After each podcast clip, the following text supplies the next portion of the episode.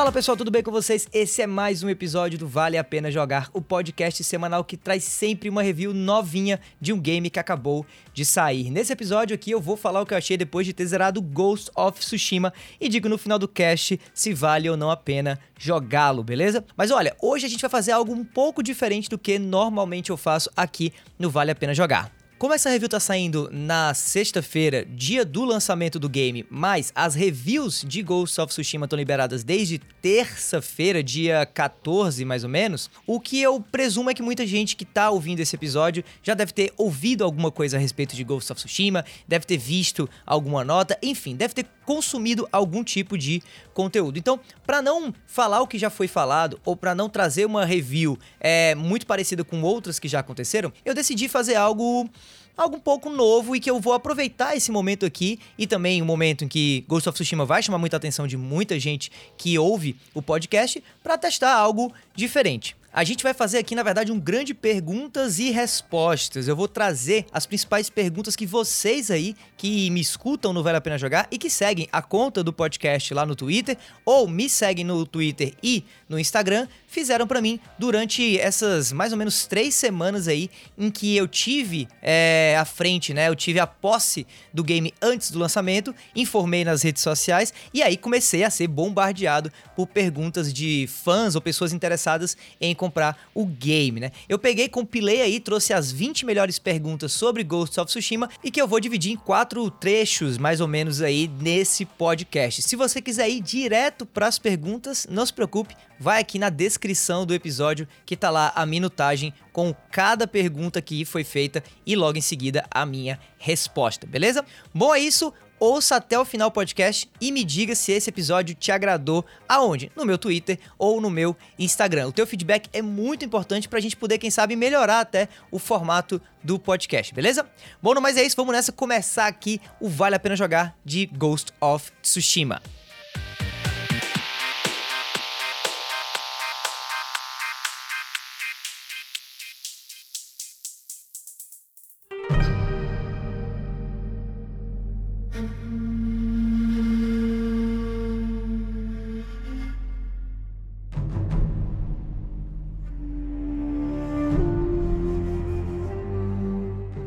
Sem mais delongas, vamos começar aí com as primeiras cinco perguntas que me foram feitas, tanto no Twitter como também no Instagram sobre o game. Começando pela primeira. Afinal, o que é Ghost of Tsushima? E eu não vou trazer necessariamente quem fez a pergunta, porque várias pessoas fizeram mais ou menos essas mesmas perguntas. Então eu tô trazendo aqui um compilado, tá? Mas se você que tá ouvindo aí fez essa pergunta, muito obrigado por ela e fica atento aí à minha resposta, beleza? Bom, vamos lá. Afinal de contas, o que é esse jogo? Da maneira mais fácil, mais simples de eu poder responder é, essa pergunta para você, Ghost of Tsushima nada mais é do que um jogo de terceira pessoa, mundo aberto, com uma pegada muito leve mesmo de RPG e alguns elementos de combate parecidos com games como Sekiro, né, onde você usa é, defesa e aquele sistema de contra-ataque de parry, né, para é, contrabalancear e contra-atacar qualquer tipo de agressão feita pelo teu inimigo. Ele é um jogo que traz essa pegada de mundo aberto, como eu já tinha mencionado, e tenta, dentro dessa, dessa questão, te inserir da maneira mais imersiva possível num mundo do Japão feudal de 1700 ou 1270 e, e alguma coisa, e te coloca aí é, na pele do guerreiro Jin Sakai, né? Que na verdade é um, um nobre samurai de uma casa é, mais ou menos aí é, nobre, né? Como eu já mencionei, mais ou menos importante, e que por alguns motivos aí que eu não vou citar, porque essa é uma review, digamos assim, sem spoilers, ele se vê colocado em um conflito muito complicado internamente e que explode, digamos assim, em meio à invasão da ilha de Tsushima por um exército mongol. E isso não é spoiler porque isso tá, inclusive, no material de divulgação do jogo. O que não tá são esses motivos, às vezes, é, internos que fazem o Jin ser um personagem diferente dos demais e fazem também ele ser esse personagem é, icônico e que a gente acaba protagonizando dentro desse game. Então, essa é a resposta mais rápida que eu posso dar sobre o que é Ghost of Tsushima. É um jogo que se passa no Japão feudal, é mais ou menos aí 1270 é, e poucos. É um jogo de terceira pessoa, mundo aberto, com uma leve pitada de RPG e do combate de Sekiro também. Bom, segunda pergunta: você só joga com o Jin Sakai? Se sim, ele é um bom protagonista? Mais uma pergunta feita é, por vários de vocês no meu Twitter e também no Instagram, mas essa principalmente aqui foi uma ênfase feita, uma pergunta feita em ênfase, na verdade, é, lá no meu Twitter. Então, será que eu só jogo com o Jin Sakai? Sim. O Jin Sakai é o único personagem com o qual você joga do começo ao fim de Ghost of Tsushima. Ele é um bom protagonista? Olha, eu diria que sim tá? Ele não é talvez o melhor protagonista de jogos exclusivos recentes da Sony. Eu acho que a Ellie e a Abby de The Last of Us Part 2 é, são muito melhores que ele. E eu sinceramente gosto também da Aloy de é, Horizon Zero Dawn. Eu curto muito o, a, o arco de desenvolvimento daquela personagem, como ela é, começa como quase uma, uma, uma selvagem é, excluída da, da sociedade tribal em que ela vive, para se tornar, não vou dar spoiler aqui, se tornar algo completamente diferente que explode a cabeça aí é, de quem começa a jogar o jogo e vai descobrindo o que existe por trás desse mundo primitivo, mas tecnológico de Horizon Zero Dawn. Eu acho que o Jin Sakai ele não chega a ser, digamos assim, é, numa no nível de é, panteão assim dos melhores personagens de jogos exclusivos do PlayStation 4. Mas ele é sim o bom protagonista. Na minha opinião, é melhor até do que os protagonistas das outras é, franquias da Sucker Punch, que no caso é a franquia Sly Cooper, né, de jogos do Sly Cooper, que é um personagem mais infantilzinho, um raccoon, né, um guaxinim, é, é, meio espião, meio gatuno, meio, meio ladrão, digamos assim. E também os vários protagonistas da franquia Infamous, né? Como Delsin, como Cole e a meninazinha do spin-off, né? Do First Light, que eu sempre esqueço o nome dela, tipo Phase, Laser, é um nomezinho meio desses esquisitos.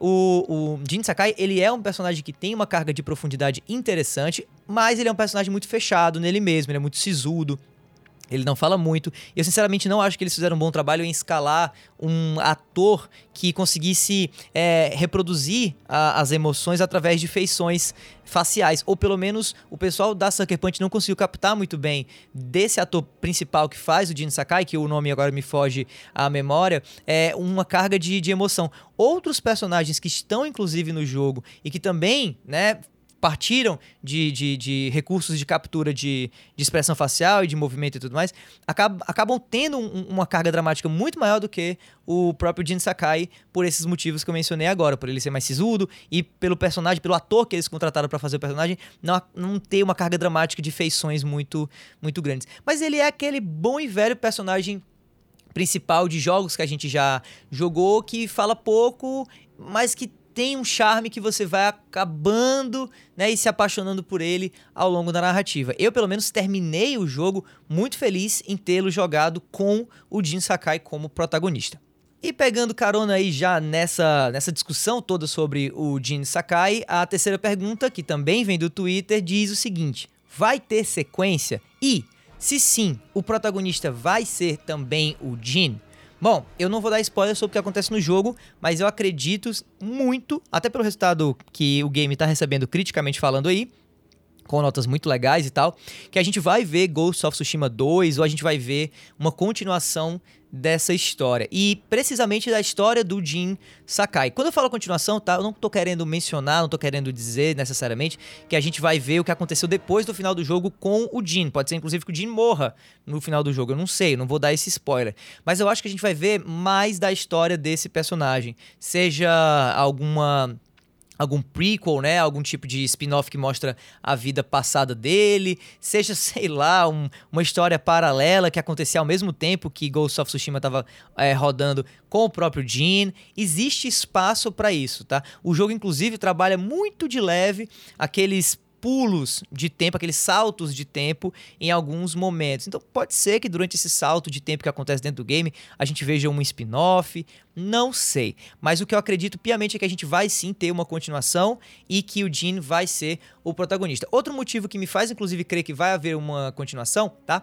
É porque o, a, a, o Japão daquela época historicamente falando, ele foi atacado por mongóis outras vezes. Esse é, registro que o jogo Ghost of Tsushima traz, ele é verídico. Realmente, em 1270 alguma coisa, os mongóis invadiram a ilha de Tsushima e foram né, é, é, contrariados aí por japoneses, é, samurais que estavam lá e tal. Isso aconteceu de novo. Então, já de antemão, a Sucker Punch tem um mote aí para dar uma continuidade ao jogo, trazendo inclusive os mongóis como vilões novamente. Por quê? Porque isso aconteceu na história do Japão. Bom, quarta pergunta, e agora a gente sai um pouquinho é, para falar do jogo em específico, e sim de mais ou menos como foi o meu, a minha experiência é, zerando o game. Até para você entender um pouco em qual contexto eu estou trazendo as minhas opiniões aqui sobre o jogo respondendo a essas perguntas. Bom, quarta pergunta. Qual foi o meu ritmo de gameplay com o jogo? Eu rushei para zerar? Uma pergunta feita por mim via DM do Instagram. Então, me deram três semanas para poder jogar o game, né? A Sony foi muito fortuita, assim, muito legal mesmo com quem fez a review, porque deu tempo da gente poder jogar o jogo e tal. E eu realmente tive muito tempo para jogar Ghost of Tsushima e por isso no começo eu não me apressei muito. Eu, o jogo ele tem uma divisão de áreas em atos também. É, são mais ou menos três atos e três grandes áreas no mapa principal do jogo. E eu joguei muito a primeira área, mas muito, muito, muito mesmo, sem ter preocupação nenhuma em estar tá rushando para fazer a review, exatamente para poder sentir o feeling com o jogo, né, me acostumar e tal.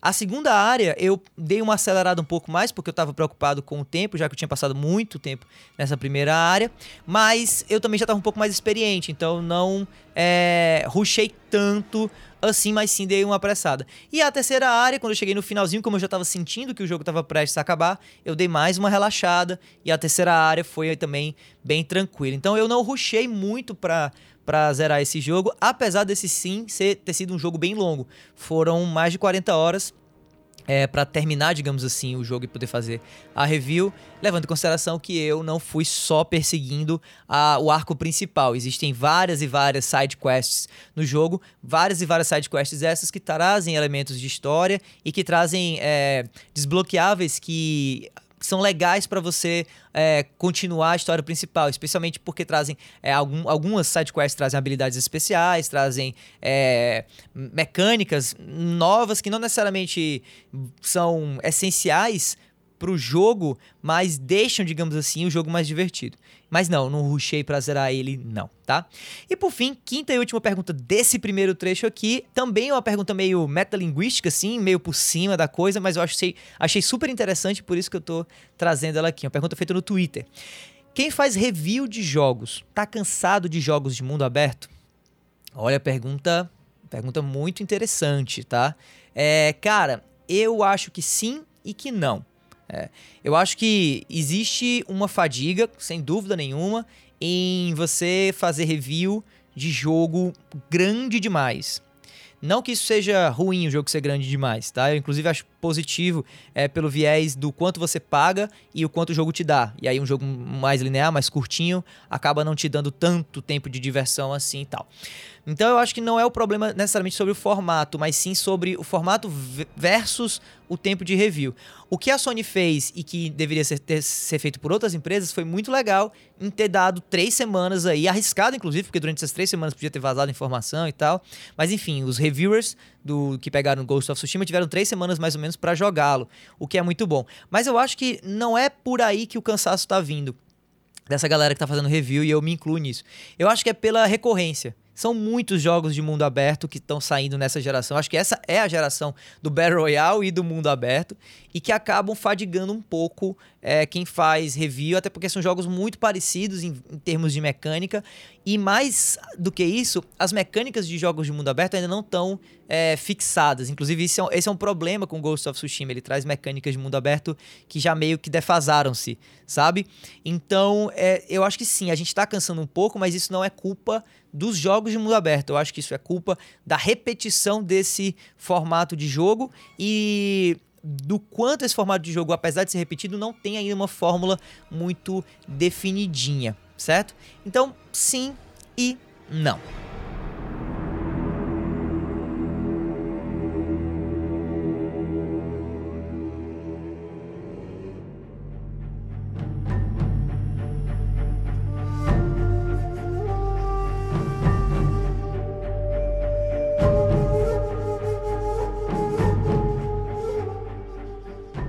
Vamos nessa aqui para o segundo bloco de perguntas, mais cinco aí, feitas por vocês no Instagram e no Twitter. E se vocês quiserem fazer mais perguntas depois desse podcast, tá? Fiquem à vontade, é só acessarem lá é, no Twitter o arroba davidobacon ou o arroba vale a pena jogar underline ou falarem comigo no Instagram também no arroba davidobacon. Bom, vamos lá, perguntinha feita no Twitter. Como que evolui no jogo, ou seja, como que é o sistema de progressão em Ghost of Tsushima. Cara, eu acho que esse é um dos pontos mais interessantes, inclusive, da mecânica do game, porque ele simplifica muito como que você evolui, sabe? É seguinte, basicamente existem pontos de experiência que são atrelados a coisas que você faz no jogo, a é, missões que você realiza, é, inimigos que você mata e tal. É, esses pontos de experiência eles não são contabilizados assim em números, tá? É, você meio que sabe por cima que certas ações vão dar um aumento pequeno, médio e grande na sua, no seu anel de evolução, digamos assim, sabe que fica aparecendo na tela. Então, é, quando você realiza uma missão da história, por exemplo exemplo, é, você recebe um aumento significativo desse, desse, desse critério de evolução aí. Quando você só mata um bando de bandidos que estão na rua, você recebe um pequeno aumento. E aí, a cada ponto desse, desse arco de evolução, digamos assim, porque realmente é um arco, sabe? É, um, é meio que um, um semicírculo. É, existem uns, umas, uns círculozinhos, uns moedinhas, que são relativos aos pontos que você de fato recebe para poder gastar na sua árvore de evolução. E essa árvore de evolução, ela pode ser. É, ela, ela se divide mais ou menos em três áreas. São habilidades relacionadas à sua postura enquanto, enquanto samurai, é, habilidades real, é, voltadas para a exploração e habilidades voltadas pro teu lado ninja, ou pro teu lado ghost, né? Pro teu lado meio fantasma, mais obscuro. Que são habilidades que tem a ver com furtividade, com stealth, né? Com é, se esconder e atacar de maneira é, é, é furtiva, né? Os teus inimigos. E aí, cada ponto de evolução que você vai recebendo, você pode gastar em qualquer uma dessas três áreas, né? Na parte de exploração, na parte de samurai e na parte de, de evolução do teu, da, teu, da tua postura ninja, né? Das tuas habilidades ninjas. Particularmente, eu acho super claro super simples de entender e o jogo faz um trabalho maravilhoso em separar cada missão espalhada pelo mapa é, por é, critérios de evolução também. Então você pode olhar o mapa inteiro e ir selecionando missão por missão e ele vai te dando, além do item desbloqueável através daquela missão, que é ótimo, né? Também quanto de experiência mais ou menos você vai estar tá ganhando. E aí você pode, se quiser, escolher em um dado momento, focar em missões que vão dar mais esse mais experiência, mais XP para você evoluir logo, ou missões que vão dar para você não tanta experiência assim, mas um item desbloqueável que você queira é, ter, tá? Então é muito bacana, é muito claro e muito simples de entender como que esse sistema funciona. Por isso que eu acho que esse jogo ele tem um elemento de RPG, mas é um elemento meio soft, tá? É, não, não, não conta tanto assim. Além de você ter esses critérios de evolução relacionados a esses pontos.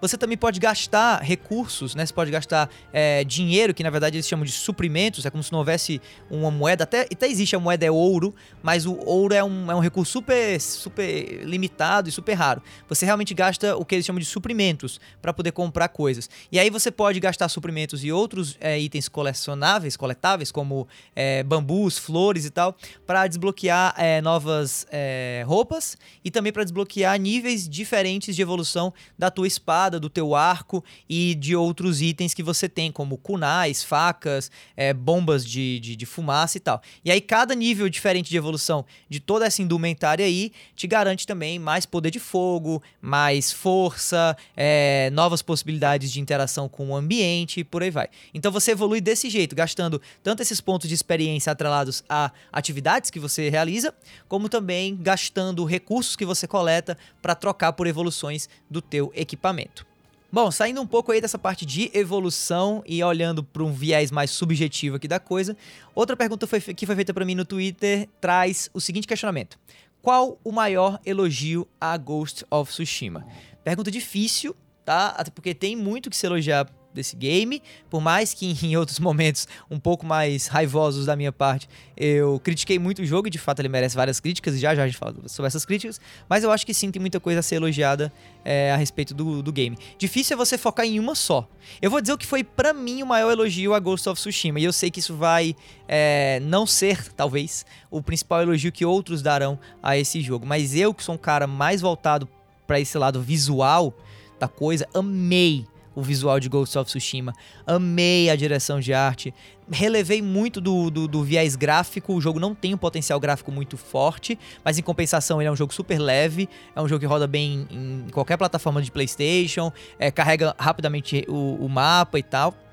Mas enfim, não é um jogo muito, muito bonito do ponto de vista do pixel, digamos assim, da modelagem de alguns personagens, da animação, mas é um jogo em termos de direção de arte muito, muito, muito, muito, muito bonito. Você nota esse apreço. E atrelado a essa direção de arte, e que talvez seja de fato o meu real maior elogio, é o que até hoje eu tô fazendo em Ghost of Tsushima depois de tê-lo zerado, que é usar o modo de fotografia. Eu tô apaixonado pelo modo de fotografia desse game. Ele traz quase todos os, os, elementos de outros modos de fotografia, como mudança de, de clima, mudança de horário, é, mudança de, de, de é, ângulo de giro da câmera e tal, distância focal, né? Deixa o fundinho lá é, borrado e tudo mais. Mas ele também traz outras funcionalidades que eu achei fantásticas e que eu espero que outros jogos tragam, como por exemplo a opção de você deixar os seus personagens é, no primeiro plano é, congelados, né? Naquela naquela pose, digamos assim, que você é, quis registrar, mas você pode deixar o ambiente ao redor deles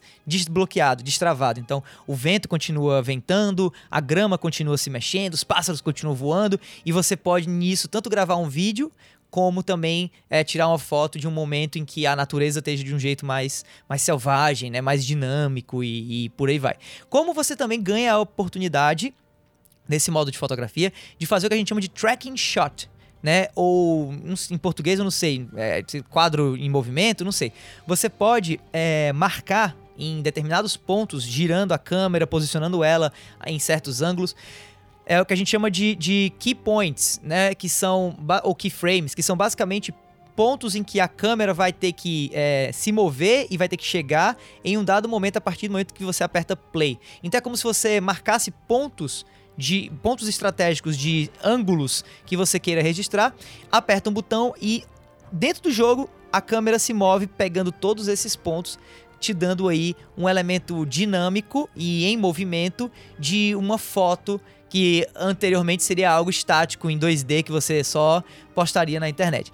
É, é, talvez seja um pouco difícil de explicar se você nunca viu esse conceito, mas imagine que você ganha a oportunidade dentro do modo de fotografia de ter movimento atrelado a essa tua foto. Sabe? De você poder ter um dinamismo, mesmo que a cena esteja congelada. Vocês vão ver aos montes, agora que o jogo está lançado, pessoas fazendo os mais diferentes tracking shots possíveis utilizando essa ferramenta do Photo Mode, né, do modo de fotografia de Ghost of Tsushima. Então, para mim, o maior elogio que eu trago a Ghost of Tsushima nesse momento é a direção de arte e o quanto essa direção de arte pode ser explorada pelo modo de fotografia. É sensacional. E é claro, logo em seguida, né, se a gente fala de elogio, a gente tem que falar de crítica. Perguntinha feita aqui por vocês no meu Instagram. Qual é a maior crítica? Qual é o maior problema de Ghost of Tsushima? E aí, de novo, pergunta difícil porque são vários problemas. São várias críticas que eu posso fazer a esse game. É difícil eu concentrar, digamos assim, em uma única crítica, mas eu acho que o maior problema, assim, ou, ou, ou o que eu sinto que seria o problema que as pessoas mais vão ter com esse game, é, que vem muito, obviamente, da minha visão, é que esse jogo ele traz elementos de exploração em mundo aberto que vários outros jogos anteriores a ele trouxeram em uma qualidade melhor, tá? É, mecânica de escalada, é, mecânica de exploração, é, mecânica de itens desbloqueados pelo mapa, mecânica de itens escondidos, mecânica de storytelling visual, né, de, de você, mecânica de encontros aleatórios, mecânica de áreas secretas, chefes secretos, é, vários outros jogos, é, áreas subterrâneas, que esse jogo basicamente não tem, vários outros jogos que vieram antes de Ghost of Tsushima e que são jogos de mundo aberto, trouxeram para mim, tá? Um mundos abertos mais bem feitos. Não que o mundo de Ghost of Tsushima seja um mundo mal feito, ele não é necessariamente mal feito, mas ele é um mundo muito limitado aos olhos de 2020. Não existem batalhas navais, como existem em Assassin's Creed, por exemplo. Não existem encontros com chefes é, desproporcionais que, que, que, aproveitam a expansão do mapa, como aconteceu em Metal Gear Solid 5 ou em, no próprio Assassin's Creed Odyssey e Assassin's Creed Origins. É, não existe áreas fechadas com é, desafios é, de movimentação e tal, como a gente viu em Horizon Zero Dawn. Uh, não existem é, encontros aleatórios que sejam interessantes e, e, gerados de maneira automática. Então, uma vez que você meio que encerra, fica muito repetitivo e muito simplista os encontros que você tem no meio do nada, diferente de como é em Red Dead Redemption 2, por exemplo. É, não, se, não existe, por exemplo, um modo online que eu possa aproveitar essa vastidão do mundo é, aberto para poder jogar com outras pessoas. Então, o jogo ele traz um mundo aberto muito legal, mas que ao mesmo tempo é um mundo aberto que eu sinto que foi pouco pensado para além do elemento visual, que é um grande elogio. Me arrisco a dizer até que se esse jogo não tivesse sido de mundo aberto, se ele tivesse sido um jogo totalmente linear, eu acho que a gente não perderia tanto. Eu acho que não teria muita gente reclamando do quão é, fechado é a narrativa, do quão linear é a narrativa, até porque a história é boa e ela mesma, a história, ela perde muito pelo fato de você não estar tá ali todo o tempo evoluindo na tua jornada em, como Jin Sakai. Porque vira e mexe, você se distrai, entra numa side quest que não tem nada a ver com o que você tá, tava fazendo até então, e aí quando você volta pra quest principal, você fica com aquela aquela coisa na cabeça assim, peraí, o que é que eu, o que é que eu tava fazendo aqui mesmo, sabe? E isso vem do, do, do, gênero do mundo aberto. E eles não fazem um trabalho, trazendo já outra, outra limitação agora com God of War, por exemplo. Eles não fazem um trabalho muito bem feito de recapitular aquilo que aconteceu para você voltar pro arco principal, meio que entendendo é, o que é que você tinha que fazer, sabe? É muito esquisito isso. E ele até acaba, em alguns momentos, te introduzindo personagens que supostamente era para você conhecer, mas porque você não fez uma side quest que foca nele, eles aparecem e você fica. Ah, eu acho que você apareceu em um momento lá atrás no jogo, mas era pra eu ter desenvolvido o meu relacionamento com você e eu não desenvolvi, e agora você tá aqui como se fosse um personagem importante, quando você de fato, pra, pra, pra, pra mim, né, pro jogador, você não é. Então, é um pouco isso, tudo, a maior crítica a Ghost of Tsushima. Próxima pergunta. É, pergunta feita pelo Twitter. Há pontos de experiência que eu posso investir em algo e não usar? Ou seja, tem algum jeito de voltar atrás e gastar pontos de experiência apenas no que eu quiser? Respondendo a segunda parte da pergunta. Eu não vi. É, eu não vi forma de você é, tirar pontos de experiência e colocar em outros, em outros locais. Ao mesmo tempo, é muito fácil de evoluir nesse jogo, mesmo quando você já o zerou. É, a partir do momento que você começa a encontrar inimigos pelo mapa e matá-los, você ganha algum tipo de experiência que pode logo mais desbloquear novos pontos de experiência. E ao final do jogo, se você desbloqueou, se você atingiu é, o nível máximo, digamos assim, de, de experiência, você basicamente tem pontos de sobra para gastar em tudo. Então não tem muito essa preocupação. Agora, de fato, você pode começar investindo em uma árvore de evolução e acabar terminando investindo em outra pela própria naturalidade da coisa, assim, por estar se sentindo mais à vontade como samurai ou como, ou como ninja, já que são dois estilos um tanto quanto diferentes. Mas eu sinceramente não senti isso como um demérito do jogo. Eu senti isso algo de uma maneira muito natural e isso não impede você de é, jogar bem ou de atingir é, o seu objetivo enquanto, enquanto é, é protagonista da história, tá certo?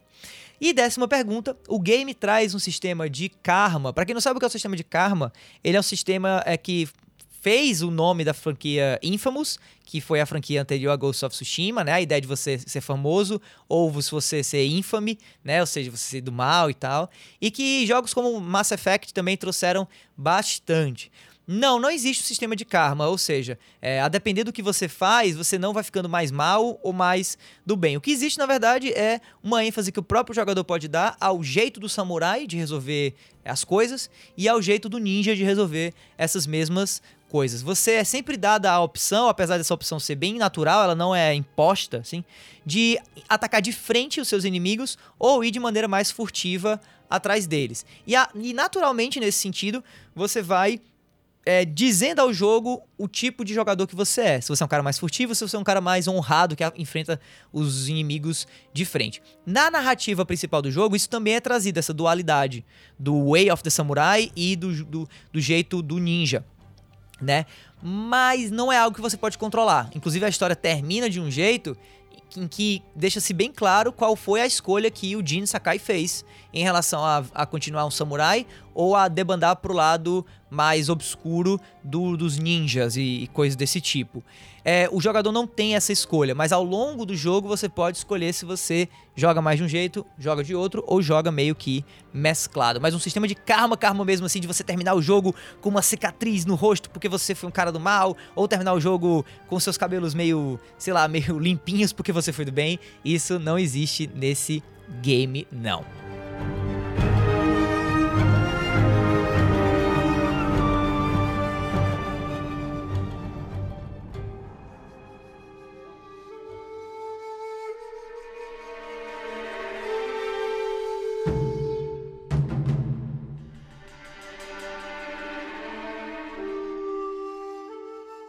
E aí, vamos nessa para mais um bloco de perguntas aqui. Uh, vamos lá, pergunta no Instagram. O que eu achei do combate de Ghost of Tsushima? Cara, gostei. Gostei, é um, combate bem legal. Ele é uma mescla, mais ou menos, de Sekiro, né? Eu até já mencionei. Ou seja, ele traz aquele sistema de defesa e de contra-ataque. Eu não sei bem qual é o nome que se dá no português para parry, mas é aquele ato em que se você acerta o timing exato, no momento em que o teu oponente chega perto de ti com o ataque dele, você usa o botão de, de defesa ou até mesmo o botão de ataque. Num, em alguns jogos o parry funciona com ataque. E aí você reflete o ataque desse cara. Então é como se o ataque voltasse para ele, ele ficasse um pouco é, desnorteado e abre a defesa para você ir lá e dar o golpe final e algo do tipo. Então, é, Sekiro também é, trazia esse parry e Ghost of Tsushima também traz, assim como também traz um, um, sistema de esquiva, em que quando você se esquiva no timing correto, o tempo dá uma diminuída e você pode também contra-atacar de maneira mais incisiva os teus oponentes. Além disso, ele também traz uma mecânica de combate muito parecida com a de é, Batman Arkham Asylum, né? Arkham City, Arkham Knight, né? O, os jogos da série Arkham do Batman. É, ou seja, você pode, é, ao lutar contra os teus inimigos quando você é cercado, você pode, através do analógico, meio que escolher a direção para onde vai o teu próximo golpe de espada e se essa direção tá na mesma de uma direção em que o, um oponente tá, automaticamente o Jin ele combina, né, o ataque que ele deu a um oponente com o ataque ao próximo que você meio que direcionou através do teu analógico. É como se você, através do analógico, apontasse a direção e automaticamente o personagem já a, acertasse mais ou menos em quem tá próximo daquela é, direção, o que cria um sistema de combate muito fluido muito é, intuitivo também. Uma vez que você aprende a mecânica básica, você se sente bem confortável para poder fazê-la várias e várias vezes sem ficar pensando muito. O jogo não traz o sistema de trava de, de mira, o que é um problema muito grande para mim, mas que eu acho que não chegou a ser algo que me aborrecesse tanto, mas eu vi muita gente reclamando, né? Como é que funciona o sistema de mira? Você não pode, em alguma luta em grupo, por exemplo, é, travar a, a tu, o teu foco em um só personagem para matá-lo e depois ir para um outro. Então acontece de vez em quando de você, sem querer acertar um personagem, um inimigo que está próximo de você, quando você na verdade queria finalizar aquele que já está com o life mais baixo. Por quê? Porque você não consegue travar em um inimigo em específico. Você tem que confiar que o jogo vai meio que deixar isso a critério dele próprio.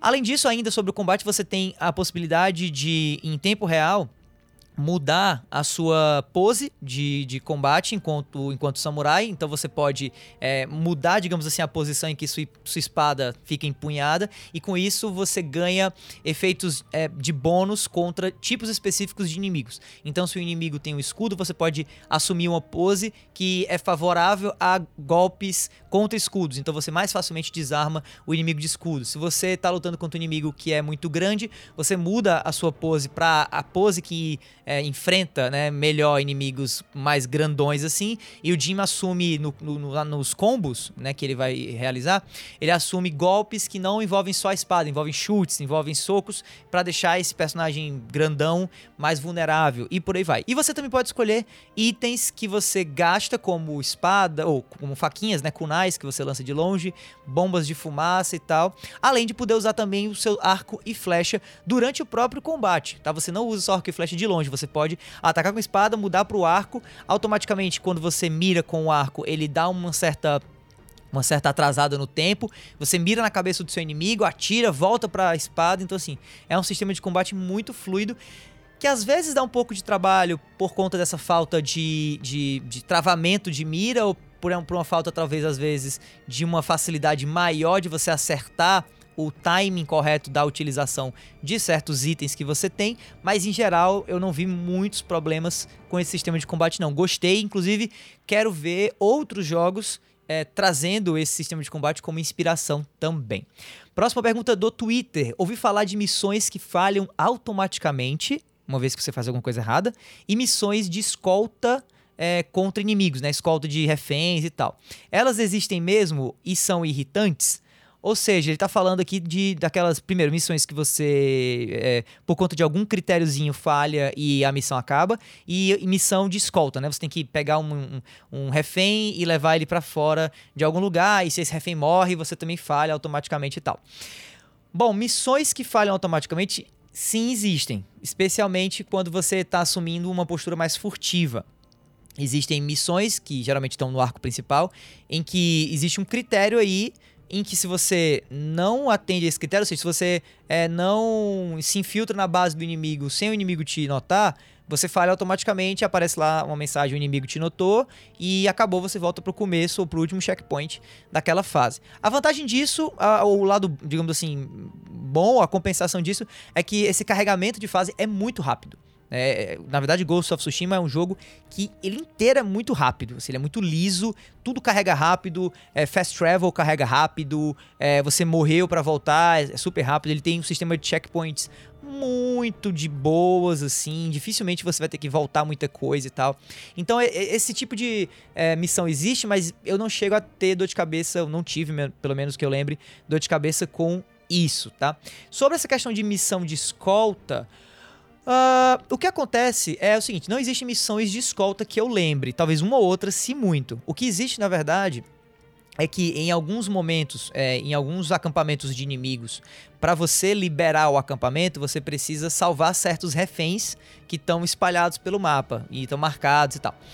Daí o que acontece é, se você for de maneira furtiva, você não oferece risco a esses é, reféns. Você mata todo mundo e no final você só libera o refém e acabou. Se você for é, agressivo para cima do inimigo, o que pode acontecer é que um desses inimigos, em vez de se voltar contra você, se volta contra o refém. E aí aparece na tela uma sinalização de que um refém está sendo ameaçado. E aí você basta correr até esse inimigo que está prestes a matar o refém e ir lá matá-lo. Se você é, deixa o refém morrer, aí você falha e você volta pro checkpoint anterior antes de chegar perto daquele refém. Então, se você tiver liberado dois reféns e o terceiro morrer, você volta para ter ainda os dois reféns liberados anteriormente garantidos. E aí você vai só e tenta liberar esse, esse último aí, ou esse terceiro que sobrou. Entende? Então, é, de novo, é, isso existe mas não é tão dor de cabeça quanto é em outros jogos. Eu, particularmente, não tive nenhum momento em que um refém meu morreu e eu tive que voltar no checkpoint anterior. Tá? Então isso não aconteceu comigo, mas eu ouvi já de, de, outras pessoas que jogaram o jogo durante a minha, o meu tempo de jogatina com ele, que tiveram esse problema, né? Perderam alguma missãozinha por conta disso, mas eles mesmos disseram que, pô, mas logo voltou, o checkpoint é bem rápido e a gente foi lá e salvou esses reféns. Eu particularmente gosto de ser furtivo. Então eu sempre gosto de meio que matar todo mundo do, do, do, acampamento inimigo e depois só ir lá liberar os reféns de boa, sabe? Eu acho legal esse elemento. Eu gosto de me sentir meio Batman, assim, quando, quando eu tô jogando esse game. E dá demais para você se sentir como Batman do Japão jogando Ghost of Tsushima, tá? Próxima pergunta aqui do Instagram. Sobre customização. O game é flexível no sistema de vestimentas? Dá para combinar itens diferentes? Como esse sistema funciona e tem algum sentido ficar mudando de armadura? Várias perguntas, eu tentei compilar elas aqui, porque foram várias pessoas que perguntaram algo sobre isso, talvez porque eu coloquei é, algumas imagens do jogo que mostravam diferentes armaduras no meu Instagram, no meu Twitter e tal. Mas respondendo de maneira objetiva, o game é flexível no sistema de vestimentas? Sim, muito. Você tem é, três tipos mais ou menos de vestimenta além da tua espada e arco que você consegue customizar também. Você tem as armaduras, você tem os chapéus e você tem as máscaras ou as faixas que ficam no, na tua cabeça. É, e as faixas são, na verdade, análogas aos chapéus. É, e as máscaras são, são isoladas, né? É, de elemento, assim, de, de, de atributo é, a mais, de vantagem mesmo, buffs, né, como a gente fala, você só ganha mesmo usando as armaduras diferentes. É, algumas armaduras diferentes têm habilidades diferentes, como por exemplo a armadura do viajante, ou a roupa do viajante, o traje do viajante, que te permite liberar mais aquelas áreas encobertas do mapa. Ele remove aquele fog que, que no mapa de Ghost of Tsushima te impede de enxergar melhor o relevo de um determinado espaço e ver se tem alguma base inimiga ali e tal. Se você usa essa, essa roupa, enquanto você está andando pelo mapa, ela abre mais essas coisas. A armadura do samurai, por exemplo, garante mais defesa e tal. Chapéus e máscaras não mudam nada a não ser o elemento estético. E você pode sim sair combinando diferentes itens com diferentes peças e, e, tudo bem, não tem problema nenhum. Apesar de que são poucas aquelas que, na minha opinião, combinam fora do seu set. Assim, um chapéu de samurai que combina com uma armadura específica, ele dificilmente vai combinar com outras armaduras. Apesar disso poder ser verdade, mas talvez o meu olhar estilístico assim não seja muito muito bom. É, então dá para combinar itens diferentes sim. Como esse sistema funciona, acho que eu meio que falei, né? E tem algum sentido ficar mudando a armadura? Sim, tem. É, algo que eu, que eu esqueci de falar também é o seguinte: existe um outro elemento de customização que são os, os charms, ou que são os amuletos. Esses amuletos eles são é, ganhos a, através de é, itens, através de espaços locais que você encontra pelo mapa, que são santuários e uns templozinhos pequenininhos lá, que geralmente animais como raposas e pássaros te levam, ou ao final de certas ações durante o jogo, assim, você libera é, um acampamento, você ganha alguma coisa, você mata um inimigo, você ganha esses amuletos. Esses amuletos também são habilidades passivas que você pode colocar e são um nível a mais de customização. Então, por exemplo, tem um amuleto que garante mais tempo de tempo congelado, de, de, de é, bullet time, quando você usa o arco, né? Outro amuleto é, aumenta o nível de... a quantidade de itens que os inimigos dropam quando você mata eles. Outro amuleto aumenta a tua furtividade. E aí você vai equipando esses amuletos e vai, a partir daí, é, customizando melhor a tua experiência. Eu, por exemplo, joguei... No momento que eu ganhei esses amuletos, eu joguei basicamente com os amuletos que me garantem o máximo possível de, de dinheiro e de itens que caem dos meus inimigos ou itens que eu acho pelo mapa possíveis. Então eu, eu sempre tinha muito dinheiro e sempre tinha muito item para trocar por melhorias nas minhas armaduras e nas minhas armas, por conta desses amuletos. Então eles são muito vantajosos para mim. Outras pessoas que vão ter um, uma vantagem, uma vontade, melhor dizendo, né? Mais furtiva, de serem mais agressivos, vão trocar por amuletos que fortalecem é, o dano da, da espada, o dano do arco, ou diminuem a percepção do inimigo, ao teu personagem e por aí vai. O jogo ele tem uma customização bem, bem legal. E talvez por isso que, como eu digo, é, ele tem esse elemento de RPG por conta disso. Você pode construir, digamos assim, o seu personagem, apesar dele ser apenas o Jim Sakai, né? Próxima pergunta do Instagram: Como é a dublagem em japonês do jogo? Ghost of Tsushima traz uma dublagem em japonês se você quiser, e isso foi assim super super elogiado, super dito pelo pessoal da Sucker Punch quando o jogo foi anunciado. Tem também o tal do Kurosawa Mode, né, que deixa o jogo em preto e branco, com um barulhinho de, de, de filme antigo e muda inclusive o áudio para deixar ele com cara com, com aquele aspecto de velho e tal. Eu, sinceramente, não gostei da dublagem japonês do jogo, não pela dublagem em si. Achei, inclusive, a dublagem ok. Eles contrataram voice actors japoneses. Inclusive, o pessoal da Sucker Punch fez um trabalho maravilhoso em ter contratado, inclusive, voice actors americanos ou é para falar as falas em inglês do jogo, mas que são de origem japonesa. Não existe, por exemplo, nenhum personagem americano, americano mesmo, caucasiano assim, fazendo vias de japonês. Todos os japoneses é, do jogo são japoneses na vida real e todos os mongóis que eu saiba são chineses na vida real, que é muito, muito interessante. Mas o meu problema com a dublagem, na verdade, não está na dublagem, e sim na, no vacilo da, do, dos desenvolvedores de não terem também feito com a dublagem em japonês, um trabalho de lip sync. O que é, que é lip sync? Eles não sincronizam o, a fala dos personagens ao idioma que você escolhe. E eu até entendo não fazer isso para todos os idiomas. Tipo, não precisa, se eu colocar o jogo para rodar em português, o jogo tem suporte é, dublado, inclusive legendado de português. Eu não espero que o Jim Sakai fale é, como a gente fala português e isso apareça na, na nos lábios dele, né? Eu, eu, a gente já tá acostumado a filme dublado ser a pessoa falando inglês, né?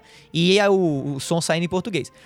Mas quando você publiciza, quando você divulga que seu jogo, que se passa no Japão, que tem um modo chamado Akira Kurosawa, que é um modo, né, é, é, que valoriza a história do cinema japonês e tal, e você traz voice actors japoneses para dublar o jogo em japonês e traz isso nos seus trailers de divulgação, a, a única coisa que eu esperei, ou pelo menos o mínimo que eu esperava é que no momento que eu coloque no, o jogo em japonês, o lip sync do jogo também se adapte ao japonês. Para inclusive me dar essa opção de jogar o jogo inteiro em japonês com lip sync e dublagem, que era o que eu gostaria de ter feito. Mas assim que eu coloquei para rodar o jogo nos primeiros 10 segundos, na primeira fala do, do da cutscene inicial do jogo em japonês, o personagem claramente está falando inglês, a boca dele está se movendo em inglês né? E o som que tá sendo em japonês. Então achei isso assim terrível. Parei na mesma hora, apertei pause, mudei pro, pro, inglês e joguei o jogo inteiro em inglês com legendas em português. Isso me incomodou muito e, sinceramente, eu acho que é algo que com patch de atualização pode ser alterado, já que a gente não está falando de pessoas de verdade ali, né, com lip sync. A gente está falando de um boneco que você consegue animar para seguir as, a, o jeito japonês de se falar uma palavra. E por fim, para esse bloco, como Ghost of Tsushima se compara a Horizon Zero Dawn? Pergunta inclusive feita no meu pelo, pelo próprio PlayStation, né? Alguém viu que eu tava jogando Ghost of Tsushima depois que o jogo é, foi liberado para que a gente pudesse colocar no, na nossa é, PlayStation ID e tal. E aí o cara mandou essa pergunta por lá e eu achei super interessante, por isso que eu coloquei aqui. Sem falar que é uma pergunta interessante, né? É, Horizon Zero Dawn também foi um exclusivo de PlayStation, agora tá no PC também. E é um jogo de mundo aberto que saiu há alguns anos, inclusive, né? De outra é, desenvolvedora, da Guerrilla Games, não da Sucker Punch. Bom, eu já vi gente falando que Ghost of Tsushima é melhor que Horizon Zero Dawn.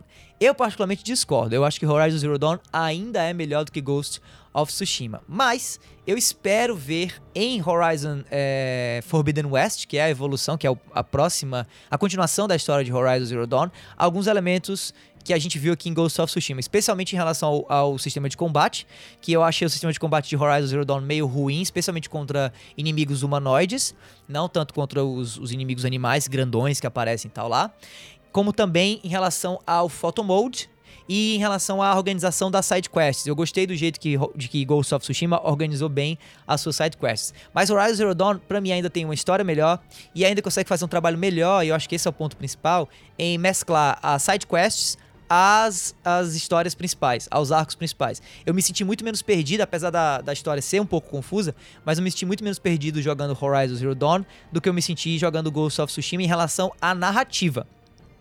É, às vezes eu tava jogando Ghost of Tsushima e eu nem lembrava direito por que, que eu tava naquele, naquela parte da, do mapa fazendo aquilo que eu tava fazendo, liberando aquele castelo que eu tinha que liberar, enfim.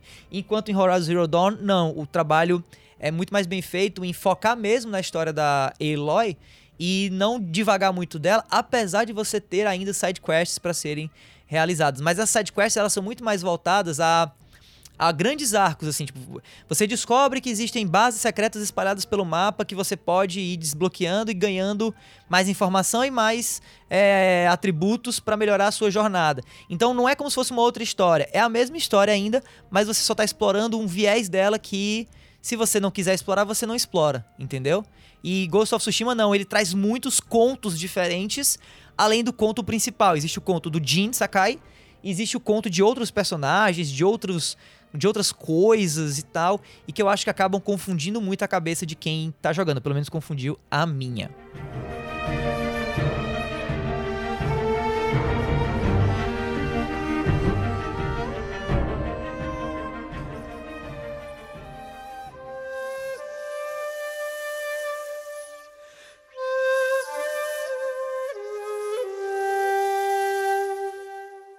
Bom, chegando aqui às últimas cinco perguntas dessa lista de 20 perguntas sobre Ghost of Tsushima.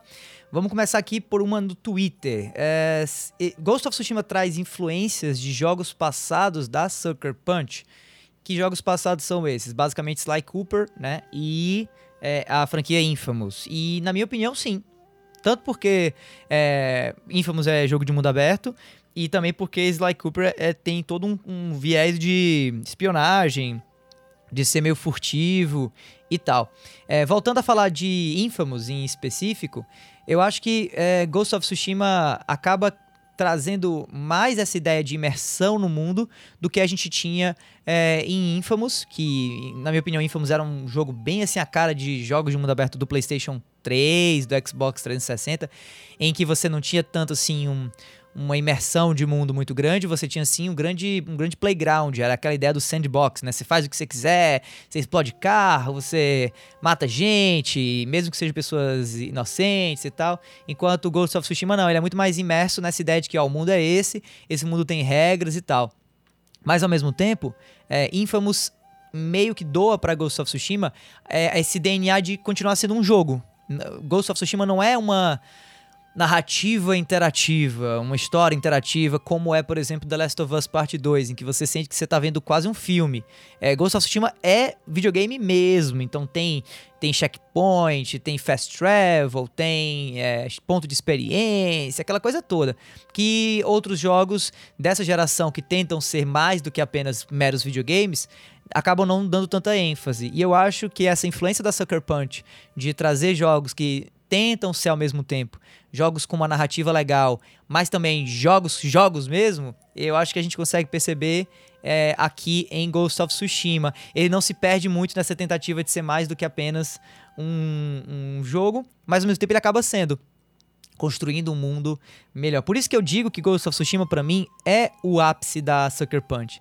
É o momento em que a Sucker Punch amadurece e começa a se ver realmente como uma desenvolvedora é, de jogos é, exclusivos da Sony, tão boa, tão competente, por exemplo, quanto a própria Naughty Dog, que é hoje o estúdio mais elogiado, porque cria narrativas assim incríveis e tal.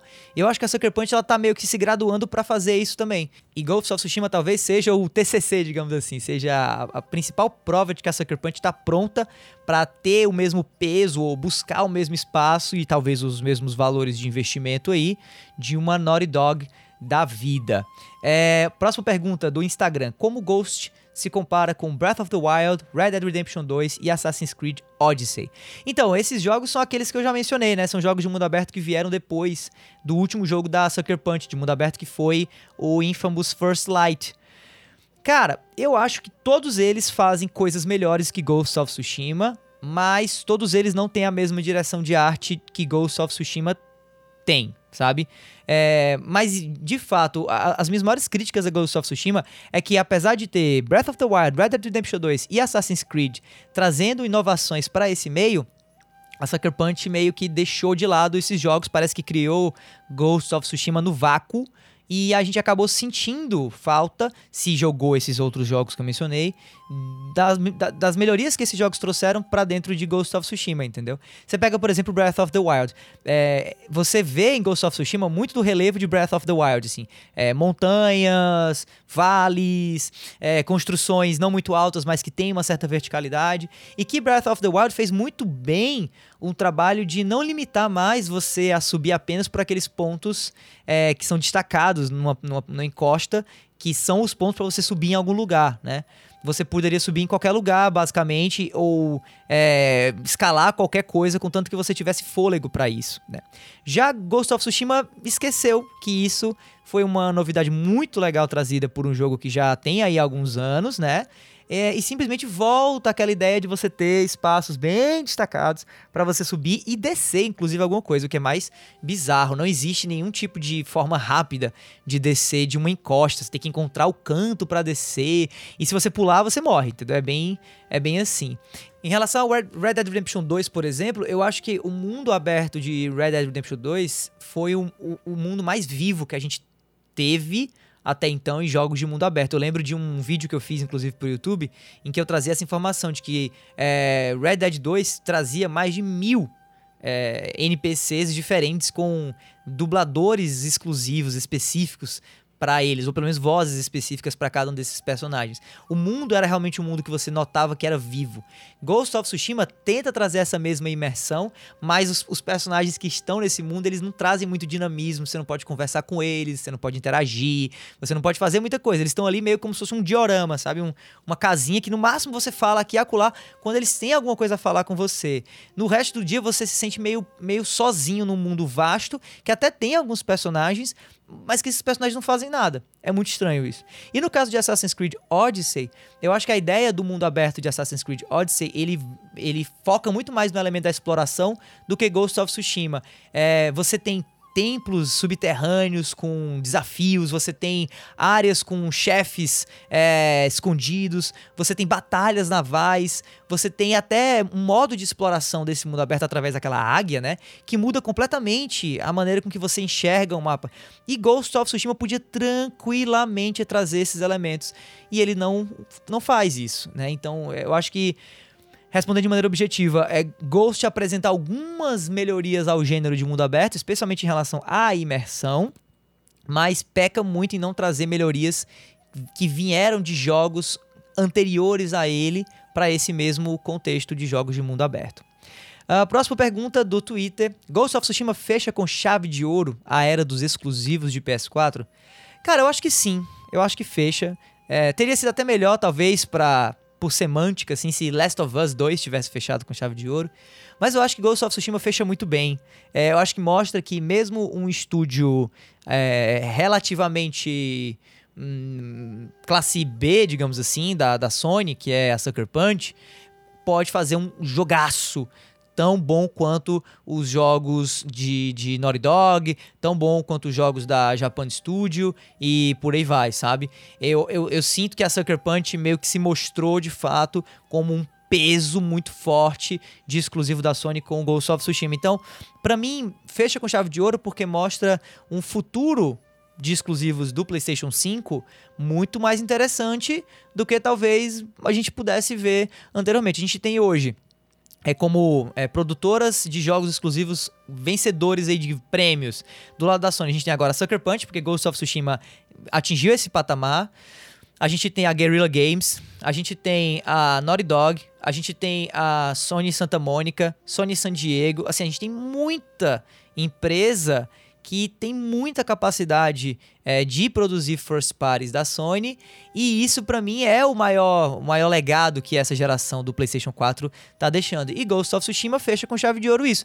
Imagine se Ghost of Tsushima tivesse sido um flop, como é que ficaria essa percepção para a próxima geração? Tipo, eita pau. Então quer dizer que não sendo Ghost, é, é não sendo God of War, Horizon e, Naughty, e, e Last of Us, ou talvez Uncharted, né?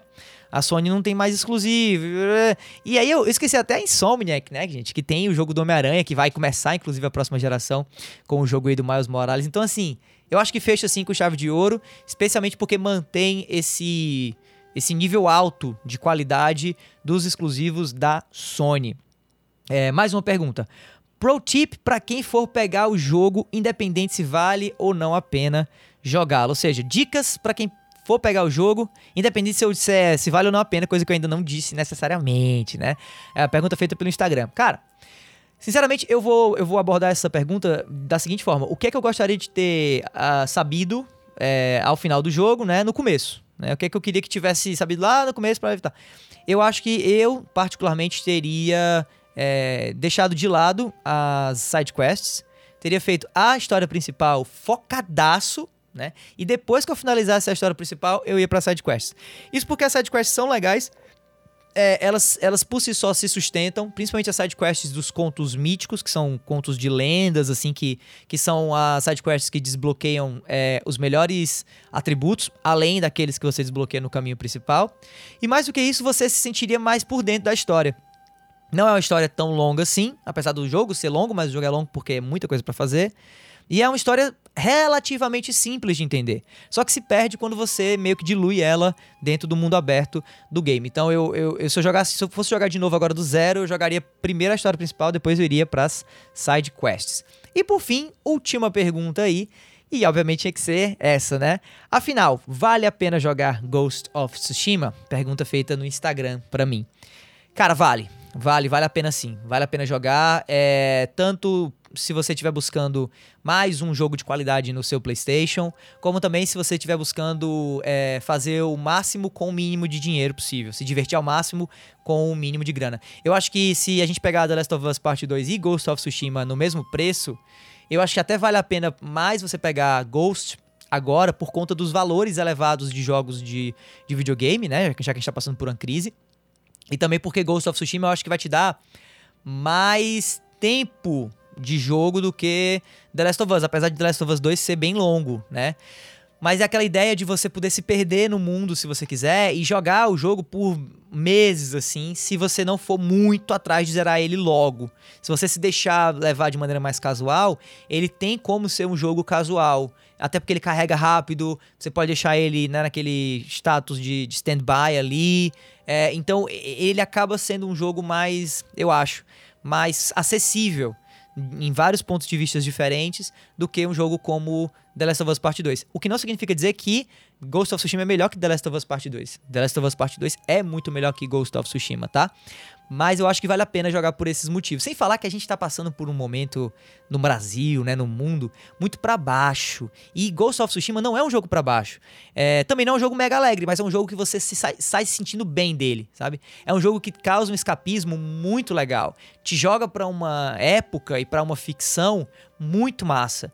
Então, eu acho que é o jogo certo para esse momento que a gente tá precisando tanto de um alento a gente tá precisando tanto de, um, de uma calma, de, um, de uma, sei lá, de, de uma tranquilidade, sabe? E esse jogo traz um pouco isso. Então, sim, eu acho que vale muito a pena jogar Ghost of Tsushima, apesar dos N problemas que o jogo tem e que eu já falei tanto no Solto Play, que é um, um, outro podcast que eu tenho, que você pode buscar aí no feed do seu agregador de podcast favorito, Solta o Play, como eu também falo é, nas redes sociais, como eu também falei em algumas entrevistas que eu dei é, para o jornal O Povo, como eu também comento com os meus co-hosts lá no A Semana em Jogo, que é outro podcast que eu também faço, que sai todo domingo, podcast de notícias a semana em jogo e que obviamente essa semana, agora a semana do dia 17 em que está saindo esse episódio, vai abordar, claro, as notas de Ghost of Tsushima e a repercussão dele na mídia. E lá eu dou também um pouco mais os meus dois centavos sobre o game, beleza? Bom, então é isso. Espero que vocês tenham curtido essa, esse formato novo aí, né? Do Vale a Pena Jogar com 20 perguntas sobre Ghost of Tsushima. E se você tiver mais alguma pergunta, faça elas para mim lá no Twitter ou no meu Instagram, arroba Davidobacon.